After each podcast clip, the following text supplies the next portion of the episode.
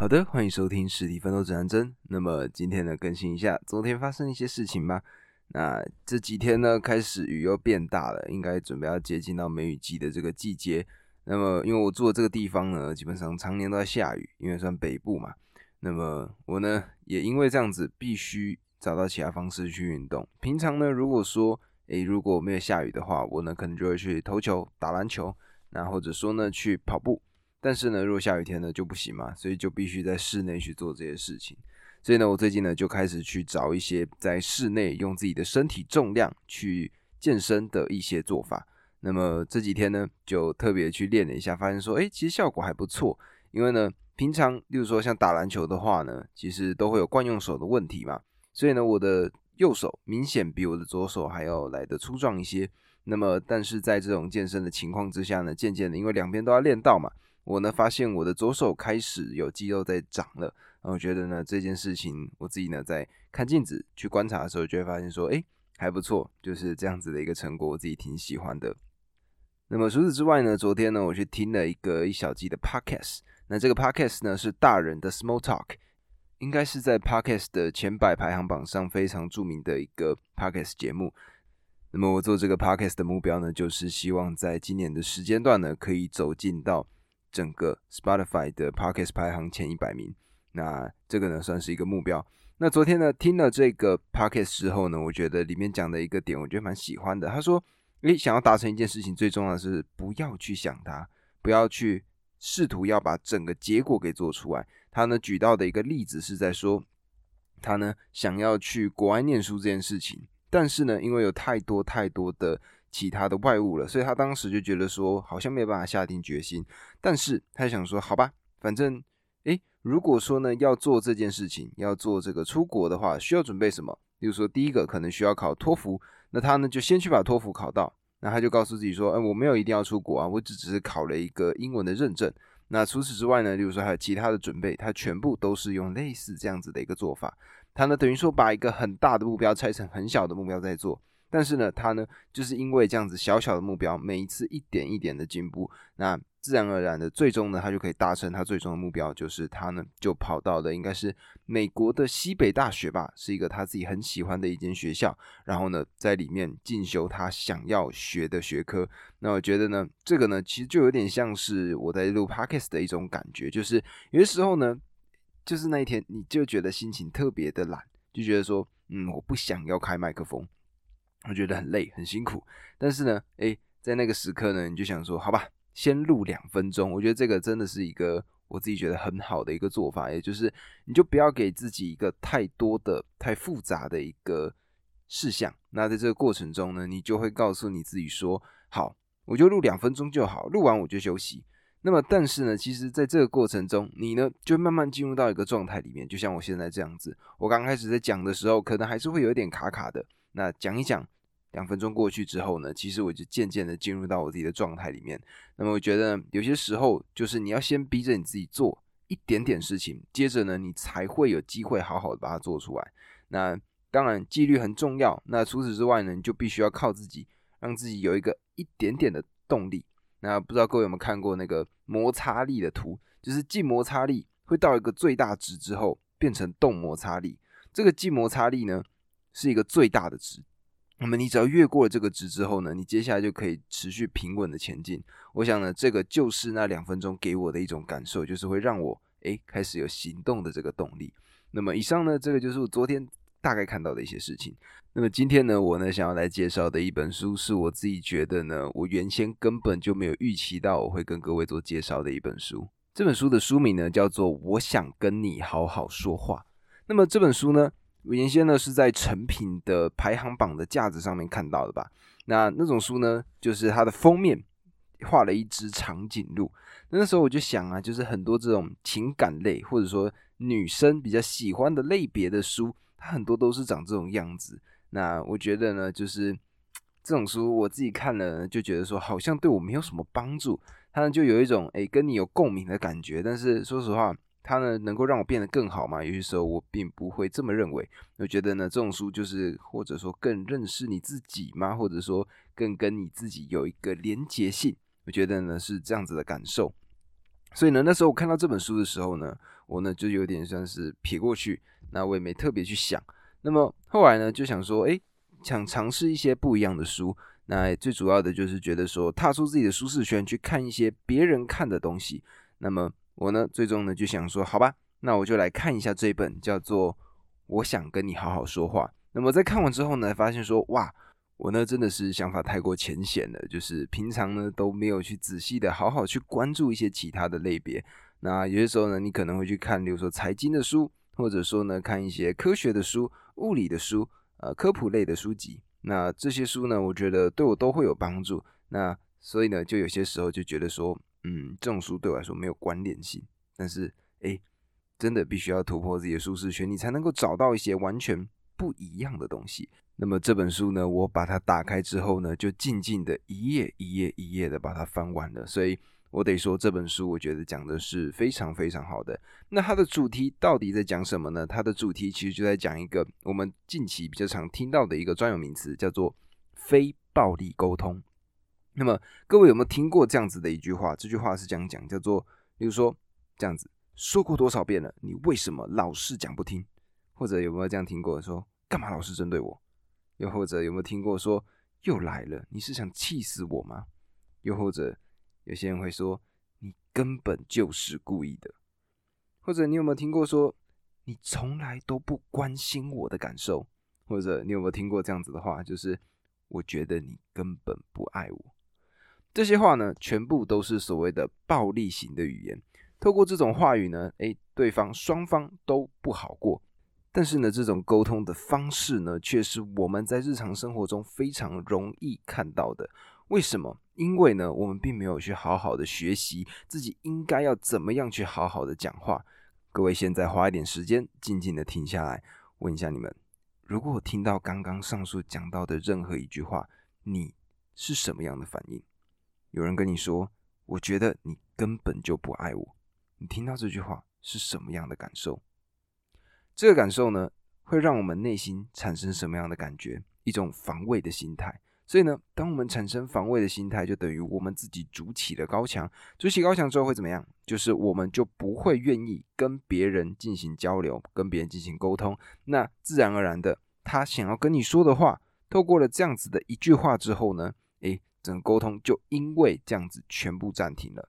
所以，如果可以真正的学会什么叫做非暴力的沟通的话，那么我们呢，自然而然的就可以好好的跟别人讲话。你有办法把你的诉求告诉别人，那么双方呢才有机会来到一个更好的一个关系。那么我们应该要怎么做呢？书中呢提供了六个部分的方法，分别呢包括了第一个就是厘清沟通的迷思，第二个是观察，第三个是感受，第四个是需要，第五个是请求，第六个是最后的一个部分，就是同理心。有了这六个部分呢，我们呢才有办法有这个机会跟别人好好的来进行一个沟通，双方呢有一个更好的一个交流。那么我们呢首先就来讲一下这个非暴力沟通它的原始到底是谁去做的？这个人呢叫做 Marshall Rosenberg。Marshall Rosenberg 呢是一个国外他专门在研究这个非暴力沟通的一个人。那这本书的作者呢，他的名字叫做赖佩妍。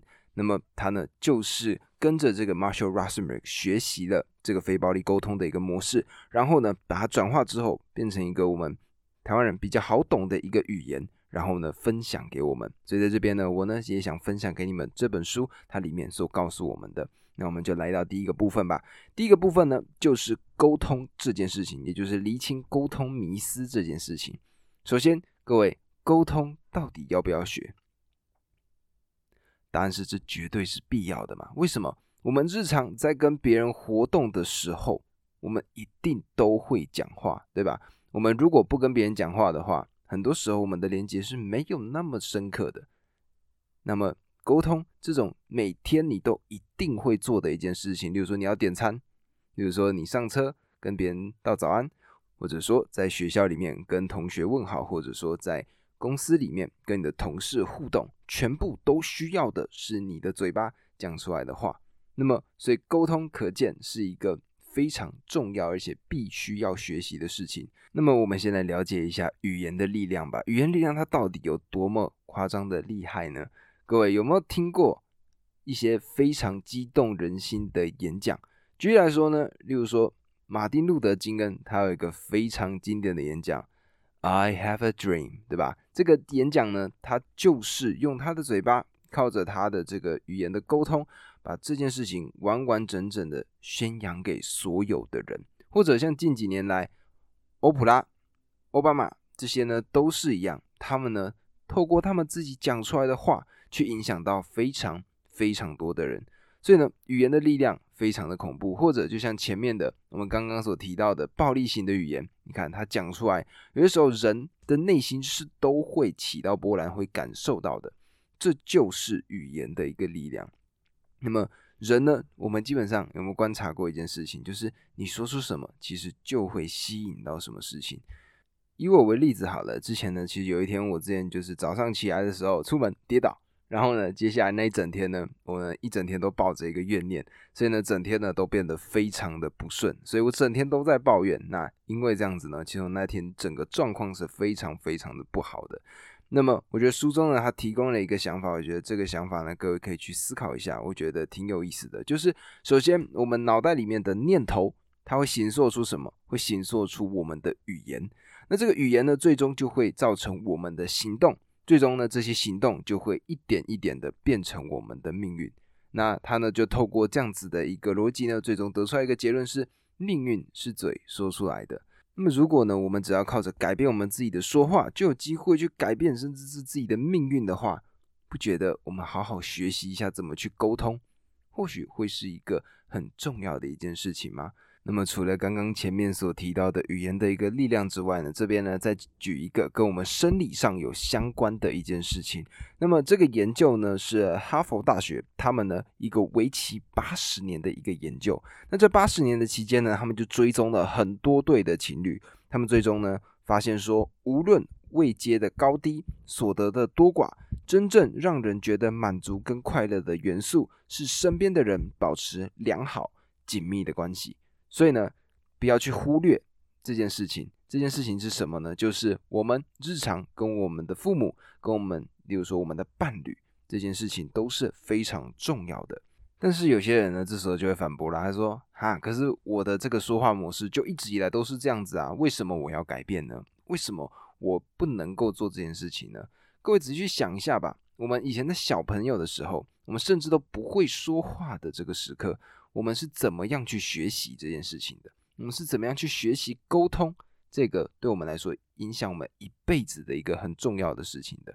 基本上，我们的这个沟通的模式一定都是承袭于父母嘛。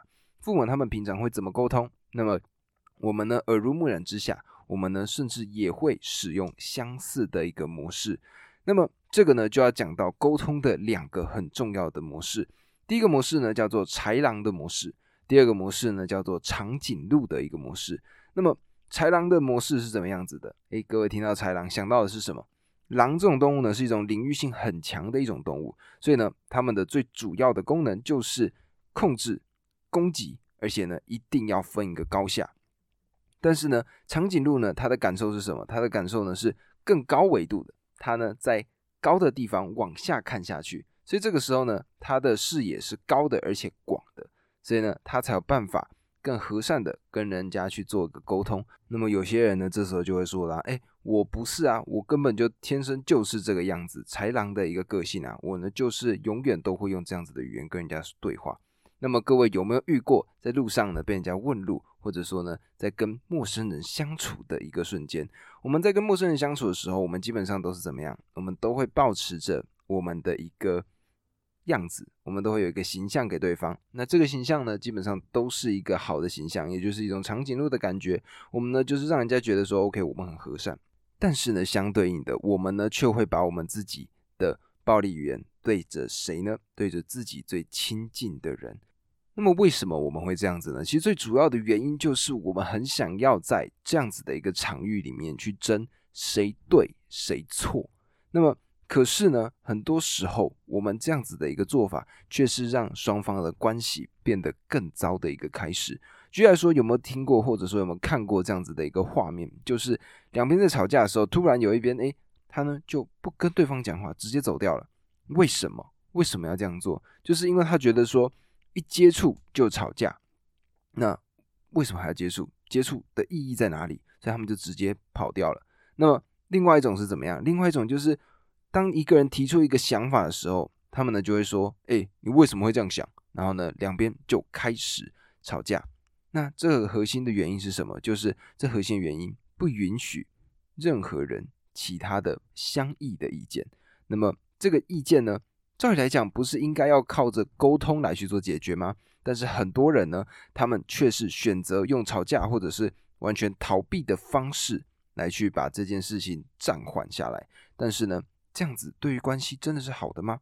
我们呢只是暂缓这件事情，那他的感觉就是什么？就是打麻药嘛。那麻药打下去呢？对，没错，双方呢不需要吵架了。但是，诶，下一次如果又有沟通上的问题，那就会怎么样？又会再吵起来。那么不如呢，好好的去把这个关系、这个沟通给好好学起来。这个呢，就是我们必须要去理解的。那么，我们首先呢要去理解到的事情是，男生跟女生一个很重要的差异。那么这个差异是什么呢？这个差异就是男生重理性，女生重感性。这件事情是什么样子？各位想一下，如果今天呢，呃，看电视剧或者是日常的生活，其实应该都是如此。就是今天呢，你呢去抱怨一件事情。那么，如果是男生呢？这个男生会告诉你说：“哎，这件事情你应该要怎么样去做一个解决。”那么，如果呢是一个女生的时候呢，他们会跟你说什么？他们呢看到这个画面的时候会说：“啊，这个太扯了吧？怎么会这样？有没有有没有这种感受？有没有应该有这样子的一个经验吧？就是呢，跟女生在聊天的时候呢，他们很多时候是可以共感你的一个感觉的，就像是为什么闺蜜之间呢，很多时候甚至不需要语言的沟通。”两边呢就知道对方到底在想一些什么，这个呢就是一个很重要的事情。那么男生重理性，女生重感性这件事情呢，那么除了这个点之外呢，我们豺狼型的这个语言，这种暴力型的沟通方式到底是怎么来的？其实最重要的就是我们自己的原生家庭。如果各位可以花点时间，如果以后呢有交男女朋友，可以仔细去观察一下自己跟男女朋友相处的模式，那。他们跟你讲话的一个模式呢，如果你以后看得到对方的家长的这个时刻呢，你就会发现说，哦，原来是这样子来的。他们的很多的沟通的一个模式呢，其实都会跟自己的父母亲有相关联。其实连我也一样，我自己呢在讲话的时候，如果之前没有经历过这样子的一个修正，其实我呢也会有像这样子的过程。那这个过程呢，其实就是跟我自己的父母亲学的。那这样子一个过程下来呢？自然而然的，我呢就内部装了一个沟通的一个方式，这个方式呢就是我内建的方法。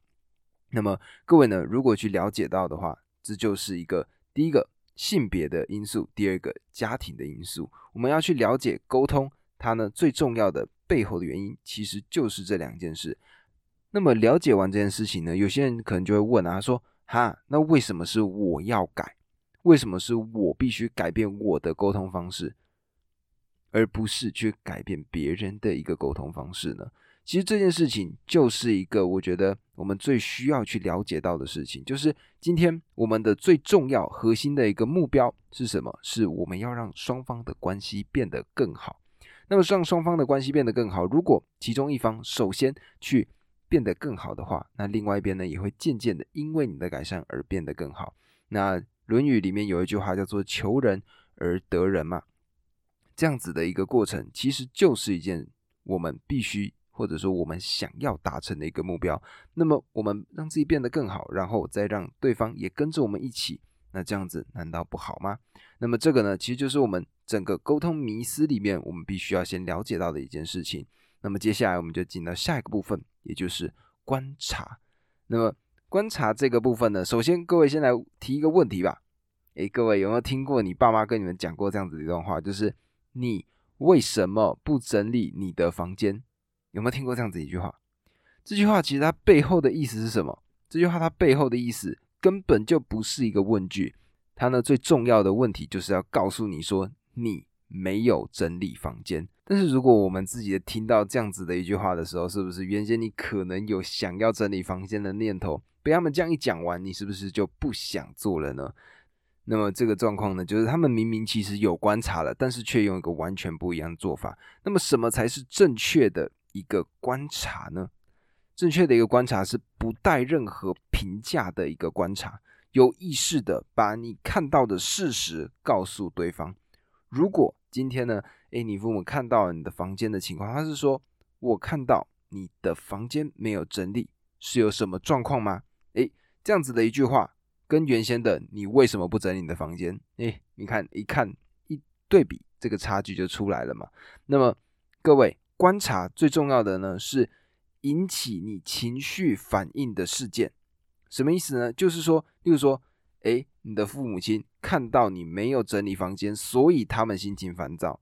但是呢，有些时候他们会直接把这两个东西，事件跟情绪混杂在一起，他们就会最终蹦出你们刚刚所听到的一句话，就是为什么你不整理你的房间这样子的一句话。但是呢？如果把这两件事情拆开，我们据实以报，就会变成刚刚前面提到的这句话，就是：哎，我观察到你的房间很混乱，为什么？有什么情况吗？这样子一个对比，你看相对之下，你就会发现说，哎，后面这句话，它呢就是在告诉你的确切的目标、确切的事实是什么，然后跟你做一个有效的沟通。那么换一个例子好了，例如说，哎，男女朋友呢，有些时候不是就会有讲到这句话吗？就是。可能女朋友呢就跟男朋友说：“你都不理我。”哎，这句话呢，哎，扣的帽子扣的很重啊。这个时候呢，如果换个角度想，我们是不是应该对应的话语应该是这样子？就是，哎，我们这几天都没说到话，怎么了吗？发生什么事情了？这个呢，首先就是观察的一个本质。我们呢就事实这个角度去切入，告诉对方你看到的事情是什么。你看到事情之后。把这个事实讲给对方听，对方也不可能因为你就讲了他这样一句话，然后就暴怒吧？你呢，只是很明确的讲了出这句话，就是哦，你的房间没有整理，对不对？你讲了这样子的一句话，是不是？对方呢，他也没有什么资格去反驳你嘛，因为你讲的就只是一个他看到的，两边都知道的一个客观的事实。那么你们讲完这句话之后，再去往下去做一个讨论，那么了解完了。观察这个选项之后呢，下一个步骤就是感受了。这边呢，问各位一个问题：你现在的心情怎么样？现在的你还好吗？这样子的一个问题，诶，各位有没有仔细的去探求过你内心现在真正的感受是什么呢？我们呢，其实从小到大经历过了很多很多的事情。那么有些时候呢，我们跟我们的父母讲了什么，那他们是不是会回我们这样子一句话？我猜你们一定都听过，他们会这样说：“他说，你别想这么多，我是为了你好，听我的准没错。”但是就是在这样子的一个过程中，我们渐渐的找不到我们自己真正要做的事情，因为他们都会帮我们安排好，他们就会告诉我：“哎，你就这样做就好，你就按部就班就好了。”那最终这造成的结果是什么？就是我们不知道，或者说不了解要怎么样去了解我们自己内心的一个感受到底是什么。各位有没有看过所谓的小丑医生？就是在医院里面，然后呢装扮成这种呃小丑模样的，然后呢负责逗小朋友开心的这种医生。为什么会需要这种医生？这种医生他到底存在的意义是什么？各位有没有体会过看病的一个经验？诶，我们今天呢进到诊间之后呢，这个医生就说：“哦，什么问题？”那我们呢就会把我们的状况告诉他，然后呢他就说：“哦哦，OK，这样应该是什么样的一个情况？”那他呢就会帮你开药，然后说：“OK，那你呢就去领药就好了。”这个过程中，我们从来都不会听到说：“诶，你感冒了，那你觉得你现在身体的感受是什么？”我们其实很少听到这个部分，而这些。在医院里面长期卧病在床上的这些孩童呢，更少的有机会去接触到这种事情。所以为什么会需要这种小丑医生呢？其实很多时候就是要把心理的这个部分给填起来。医生负责的是什么？就是生理的部分，负责健康的部分。那么小丑医生呢，他呢则是去负责我们心理的部分。但是这个点很奇怪啊，如果今天这个医生他有办法。去做到把小朋友的这个心理的部分也处理好，那何必再多加一个东西，多加一个角色来去让小朋友他们感受到这件事情呢？对吧？或者换个角度想，学校近几年来在各种大学呢，其实都会出现到这种轻生的案例发生，而很多大学呢，他们的这个心理辅导中心呢，常常都是预约被排满的一个情况。为什么会发生这种事情？就是因为很多时候我们呢都有很多的烦恼啊，这些烦恼呢，或者说这些困难呢，有些时候我们自己没有办法解决，我们需要找一个人来倾听我们的感受。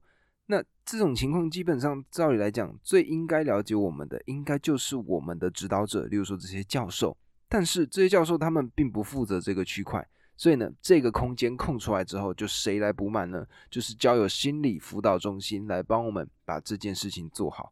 但是，诶，有没有发现，这就是一个我们一直以来的问题，就是我们呢总是希望用其他的方法把这件事情补起来，但实际上我们呢很少去探讨我们的感受，而这个呢也是父母。跟自己的小孩呢，后面可能有些时候处得越来越不好的一个很重要的原因，因为呢，父母很多时候就直接告诉你，哎，你就应该这样做，你就应该这样做，那后来就会怎么样？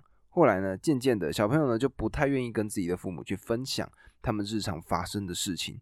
那原因最重要的是什么？就是因为我呢说了什么，他们呢并不会给我任何的好的反馈，那我为什么要说呢？所以渐渐的，家长跟孩子之间的关系呢就会越来越疏远。那但是呢，明明这种东西都应该要是父母来做的，那这一个感受还是必须找到一个出口嘛。所以呢，诶，就会听到什么小朋友呢，在国中的时候学坏，为什么？因为呢，他们就跟上了一群朋友们，一群他们被称之为坏朋友们。那这样子的一个过程，就是因为原先父母可以扮演的角色就是去聆听感受这件事情，但是这个空缺他们创造出来了，谁来补？就是由朋友来补齐，但是其实感受是一个非常重要的事。我们感受的部分，就是涉及到我们人性最脆弱的一个部分，而这个脆弱的一个部分呢，其实就是我们真真正正的需求。因为我们呢，唯有知道我们自己是什么，我们才会去要什么嘛。所以，如果说你如果连你自己真真正正的感受是什么，你都不知道了，你要怎么样去向外探寻呢？你最终你的中心是空的，你再找更多的东西出来加在你身上，你的内心还是填不满的。那这个呢，就是里面讲到的一个很重要的事情，就是我们的感受是什么。而这个感受我们必须要很精确的讲。例如说什么？例如说我今天很沮丧，我今天很开心，我今天很兴奋。那它每一个形容词呢，都会对应到。你真正的一个感受，这个才是我们必须要去学的。例如说，像刚刚前面的，就是，诶，我观察到你没有整理房间，对此我觉得很疑惑。那接下来呢，你再去往下去讲下去。那么了解了感受这件事情呢，我想女生能够把这件事情好好的讲出来，我觉得呢，应该是相对应的没有那么困难的。这个部分感受这件事情最麻烦的其实是男生，因为呢，在整个社会的形塑之下，其实男生很少会被告知说要把自己的感受说出来。举例而言，有一句最经典的名言嘛，这句名言呢，应该所有男生都应该听过这句话，叫做“男儿有泪不轻弹”。其实这句话呢，最重要的就是把我们的感受给封闭起来了。那封闭起来之后呢，诶，我们连自己的感受都找不到了，我们要怎么样跟人家好好的去沟通呢？这个就是感受的一个很重要的事情。那么，诶，第一步观察，第二步感受，下一步是什么呢？下一步就是需求。延续刚刚前面所讲到的观察跟感受，我们呢就可以进到下一步了。这时候呢，我们知道了，我们看到了一件事情。举例来说，像刚刚前面的房子，也就是说房间混乱这件事情。那么，我们的感受是什么？我们的感受是疑惑，感受的是沮丧。那么，这时候我们应该要问的是自己：是我现在有什么需要？我现在有什么需要？这个需要呢，是我必须要完成的。我自己觉得我看到了问题，那这个问题我要怎么样得到一个解决？那我自己内心才会满足。我们如果需要没有被满足，我们才会出现我们的情绪嘛。所以呢，这边呢最重要的就是要厘清这件事情。什么事呢？就是我们很多的时候。我们会有情绪，是因为别人做了某一个行为，所以我们才会有这个情绪。但是事实上，很多时候都是因为对方他没有满足你的某一个需求，所以你才会生气。举例来说，我们以刚刚前面讲到的这个房子乱的这个例子好了。如果你对于房间整齐不整齐，你没有任何的想法，你觉得 OK，你要乱就乱，你要不乱也不乱，没关系，I don't care。如果你是这样子的一个思考模式的话，那他的房间混乱的情况，你根本不会在意。但是如果他今天房子乱，房间乱，你会不开心。最重要的是什么？就是你内心对于可能整洁这件事情的需求，并未得到满足。所以我们必须要很明确的告知对方说，你的哪一个需求并没有被满足到。所以，我们刚刚延续这个房间乱的这个例子，就是，诶，我观察到你的房间很混乱，那这个做法这样子的一件事情，让我的感受到沮丧，我感受到觉得。不开心，那么因为我自己的某一个需求，例如说我对于整洁的需求没有被满足到，这个呢就是我们必须要去理解到的三个步骤了。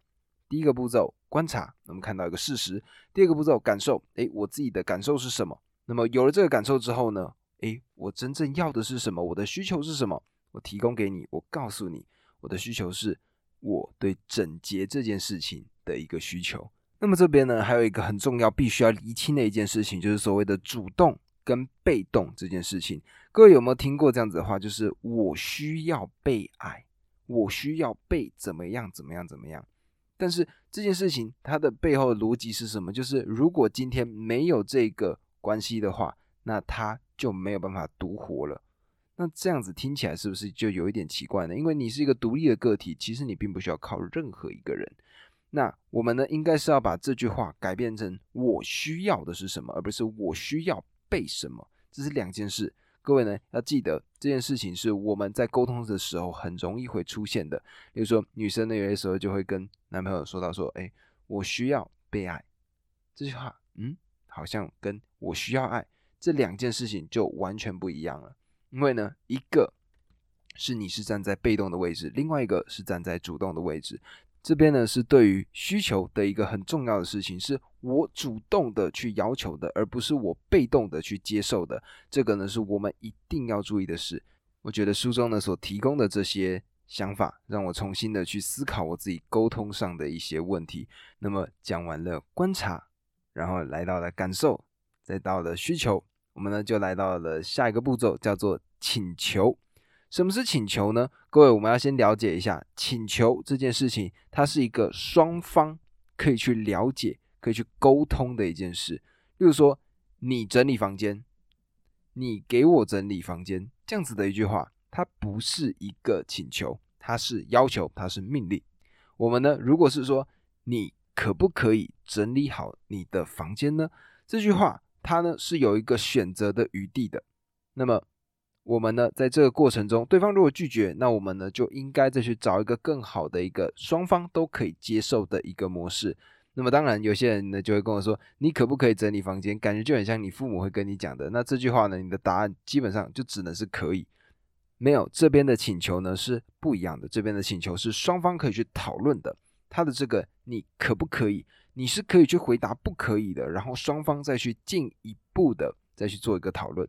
举例来说，像刚刚这个房子乱的这个例子，我们呢最终它的一个形成的一整句话完整的样子是这样子的：是我观察到你的房间有一点乱，我自己的感受是，我觉得有一点沮丧，有一点复杂，有一点难过。那么我自己觉得，我内心对于整洁的这个需求并没有被满足。那你可不可以在这个时间段内整理好你的房间呢？那这时候对方如果说不行，那这时候好，那你们再去往下步去做讨论，就是说，哦，是发生什么样的状况了吗？我有办法帮到你吗？那这时候呢，假设对方呢可能最终跟你讨论完的结果是，诶，你来整理这个房间呢？有些时候有些人就会说，哈，可是这明明是他的责任啊。但是这个需求是什么？这个需求是你的需求并没有被满足，所以如果这个时刻，你呢硬是去要求别人要做到某件事情的话，这个就不是你要的了。你最终要的目的是希望双方都可以有一个更好的空间。你的需求是这件事，那么你把房间整理好，如果你的需求被满足了，那又何妨呢？我们很多时候呢，都一定要要求对方去做某件事情，但实际上我们其实是有办法去做到更高维度的双赢的一个思维的。那么，如果呢，你对于这个事情有所不满，整理房间这件事情有所不满，那更深层次的需求可能就不是你对于房间整洁的这个需求了，它可能是一个部分，更多的可能是必须要为自己的环境负责这样子的一个需求并没有被满足。那你就更应该的去好好探求你真正的需求是什么。那么请求是由需求而来的，所以你的需求接下来才会移到请求。你这个请求呢，才会是你跟对方想要变得更好的一件事情。那么我们应该要怎么样去提供一个请求呢？请求它必须符合三个要件：第一个要件是明确，第二个要件是正向，第三个要件是它必须非常非常的具体。举例来说呢，书中呢就用了一个夫妻吵架的一个案例。那他是这样说的：他说有一位男学员来到他的课，那他们呢，他跟太太两个人分隔两地，经常因为相聚的时间太少而争吵。他呢希望这个老师可以提供一个可行的解决办法。这个时候呢，这个老师他就问到他，他说从沟通的角度去出发，你呢想要太太怎么样？那么这时候呢，他回答说。只要太太开心，我就开心。那这样子的回答呢，不够明确。那么再往下，他呢再求了一下，他说：“你希望你的太太怎么做？”那这一次呢，诶，他就回答他说：“他希望说他的太太在生气的时候不要冷战，不要不说话。”那么这个呢，这个请求明确了，但是他违反了第二个要件，也就是正向请求呢，必须是正向的，而不是负面的请求。那什么是负面的请求呢？例如说，你不要，你不可以。那么这样子的话呢，在对方看起来就会引起对方的反感。所以这时候呢，应该是要希望对方可以怎么做。所以呢，这样讲完之后呢，这个先生呢，他就再讲了一次，他说：“我希望他心里有什么话就告诉我，开诚布公的直接说。”诶，这样看起来还不错，明确跟正向达成了。接下来是非常具体，要怎么样去做呢？非常具体。就是他要能够引发立即可行的一个具体行动，所以呢，最终这样子的一个过程会变成什么样呢？最终他的请求呢是长这样子的，各位听一下，他是这样讲，他说：“当我听到你说我都不关心你的时候，我觉得很挫折，因为我很重视我们的关系。所以当你觉得不关心你的时候，可不可以请你马上传个贴图给我，我看到第一时间回复你。”各位有看到吗？这样子的一个过程呢，我们把我们的观察，然后进而去引发到我们的感受，接下来呢，找到我们自己的需求，最终提出双方可以去变得更好的一个请求。那这样子四个过程呢，我们渐渐的就有机会找到一个我们属于双方的一个非暴力沟通的一个模式。那么基本上呢，非暴力沟通它的四个步骤，从前面的观察到感受。到需求到请求这四个部分我们讲完了，最终呢是一个最后的一个部分，这个部分呢会把所有的整个非暴力沟通呢提升到下一个档次，也就是所谓的同理心。那么首先呢，我呢在前面几个章节其实就有曾经讲到过这个东西了，同理跟同情两者之间的一个差别。那么这边呢，我们就提供一个情侣对话的一个例子，我们就可以去了解到同理心真正的重要的点是什么。小芬呢，她呢哭着打电话给她男朋友，她说：“你知道我老板有多过分吗？他今天竟然公开赞扬小张，说提案很棒，客户很满意。明明整个案子都是我写的，是我熬夜写的，但是老板从来没有提起我。”这时候呢，她男朋友就回答到：“他说真的吗？会不会是你听漏了？老板或许有赞美你，只是你刚好没听到。我跟你讲话，你也常常心不在焉呐。”那这时候呢，小芬就回答到：“他说。”不可能！开会时我从头到尾都没离开过，他就是故意一个字都没提到我。这时候她男朋友就回答道：“他说，老板可能一时口快忘了提到你，你想太多了啦。”那这时候呢，这时候小芬就回答了：“他说什么？我想太多，这不是第一次了。我的努力，他每次都装作没看见。”那么这时候呢，她的男朋友就回答道：“也没有每次吧，你太敏感了。”那这时候呢，小芬就回答道：“我没有敏感。”他就是这样，那她的男朋友呢就回答到，他说：“你太多心了啦，要知道他是老板，你理智一点想嘛，这样做呢对他也没有好处啊。那么这时候呢，小芬呢就说要我讲几次，我没有多心，我没有不理智。这时候呢，他已经很生气了嘛。那这时候呢，他男朋友就说：“哎呀，没事啦，你每次动不动就这样，反正不要理他就好了啦。”这个呢，就是很多情侣日常的一个对话的形式，或者其实，在父母之间呢，也是我们会看到这样子的状态，就是我们在跟自己父母讲话，其实也是这样。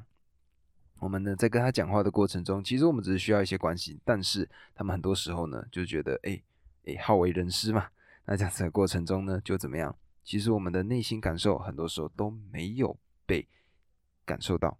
那这个呢，就是很多时候为什么关系会变糟的一个很重要的原因。那我觉得呢，有一个很重要的方法叫做换位思考，也就是我们今天去把我们自己投射到这样子的一个角色里面，然后呢，这时候你呢对你自己说了这样子的一段话，你的心情是什么？这个呢，就是我们可以去同理别人的一个很重要的一个方法。那么我觉得书中呢也提供了一个我觉得还不错的一个方法，就是生病的回馈。什么是生病的回馈呢？就是想象一下你自己在生病的时候，那么你希望在这样子的一个情况之下，别人会怎么对待你？那么你就用这样子的一个方式去对待其他的人。这个呢就是一个同理心，我觉得各位可以去考虑或者去使用的一个做法。那么书中呢给了很多个我觉得是错误的。同理心的方式，我觉得呢，里面可以分享给你们这几个呢，我一个一个念给你们听。那各位呢，一定可以在这之中找到一些你平常会出现的一些例子。那第一个叫做给建议，给建议的样子是这样子，他说：“你知道吗？我觉得你应该要做的事是什么？”那么第二个，第二个叫做火上加油。那么这时候呢，他呢会怎么做？就是。话语会这样讲，他说：“没错，你应该去找他理论，或者说太可恶了，实在是太过分了。”第三个是否认感受，否认感受是这样，他说：“哎呀，你不要这么悲观嘛，事情哪有你想的那么容易啊？”或者说：“哎，你那么想只会让事情更糟糕啦。”又或者说：“你这个人呐，就是太敏感了。”那么第四个呢，就是分析，他说：“哎，我认为你的问题是没有想清楚，从心理学的角度上来讲。”哎，这个呢，其实我自己偶尔会这样犯。那么第五个呢，可能会错的就是说教。那说教的方式是怎样呢？你知道吗？用这样的方式思考是一种自我的限制。哎，这个有些时候呢，我自己也会犯。第六个，开示，开示呢，他可能就会说：“你是个教徒，要知道这一切都是因果。”哇，我跟你讲，我自己身边呢，如果有这种相信宗教的人呢，他们真的会用这样子的说法来告诉我。第六个就是。同情，那同情呢会用什么样的话？他说：“你真可怜，好惨哦，这样你该怎么办？”那么或者呢，下一个做法，这也是错误的，胜过对方。这时候呢，例如说，哎，有些我们跟长辈讲，他们就会讲嘛。他说：“我们跟他们讲个故事，一个很惨的经历。”他要跟你讲什么？他说：“哎呀，这个没有什么啦，我之前后怎么样怎么样怎么样，有没有？有没有听过这种？这个呢，其实也是一个没有同理心的展现。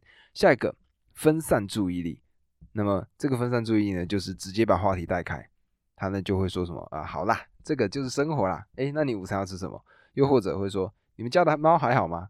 这是完全不对题的一个做法。再往下批判，批判他会讲什么？说你太笨了，或者跟你说什么？我早就跟你说过，你什么时候才能够学会？或者说你一直抱怨有什么用？这样子的做法呢？嗯，好，再往下指示。只是呢，就是开始下指导棋，他会这样讲，他说：“好啦，不要坐在那里抱怨了，出去走走，去运动。”哎，这个我也会犯。那么再往下呢，还有什么？就是收集信息，就是询问一堆事件。他会说：“过去曾经发生过这种事情吗？或者这种事情发生多久了？或者最后最后一个也可能会出现的错误的方法，就是合理化。”他就会这样讲，他说：“你也应该为他想一想，哎，他也够可怜的。你看。”这样子呢，这种做法呢，完完全全都不是正确的方式，因为这些方式呢，我们根本就没有去在按照别人内心他们要的东西去说。我们呢，应该是跟他一起去经历他所发生的这些事情，然后跟他一起两个人呢，好好的去面对这件事。那么就像前面所讲到的，男生重理性，女生重感性嘛。那么我们呢，其实在这件事情上，我们可以去了解、去学习女生在安慰别人的时候，他们做的方式是什么。有机会的话呢，去看一下，例如说像是那种安慰失恋的。闺蜜的这种女生，然后去看一下她们是怎么样去做的。我觉得呢，在这种事情的处理上呢，她们真的有自己的一套方法。那当然，这可能只是我自己的一个小小的观察，不一定是正确的。但是我觉得呢，在同理心这件事情上呢，确实会需要很多的时间来去考虑到对方他真正的需求是什么。那么在前面高效人士的七个习惯里面呢，我就曾经有跟各位讲到同理跟同情这件事情的差异。然后呢，因为篇幅的关系，我想呢，如果各位想要仔细的去理解同理心这件事情，推荐各位去看前面的单集《高效人士的七个习惯》里面讲到的同理心。里面呢，我觉得我把同理心它最深层的一些部分很仔细的挖出来，然后告诉各位。那么，拥有了这些做法、观察、感受、需求、请求跟最后的同理心，我们呢才有办法真正的去了解到什么叫做非暴力沟通。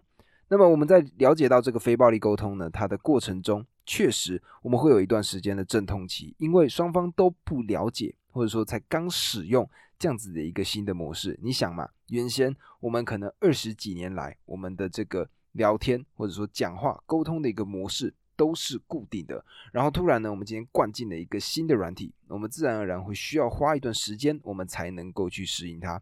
所以呢，如果今天你呢跟你身边的人，遇到了这样的事情，你想要使用非暴力沟通，可以，它确实会有一段时间，会有一个阵痛期，但是过了之后呢，双方绝对会变得更好。那么最重要的事情就是呢，学会了这一套非暴力沟通的做法，最重要的就是去改变自己的沟通模式，而不是去试图改善别人的方式。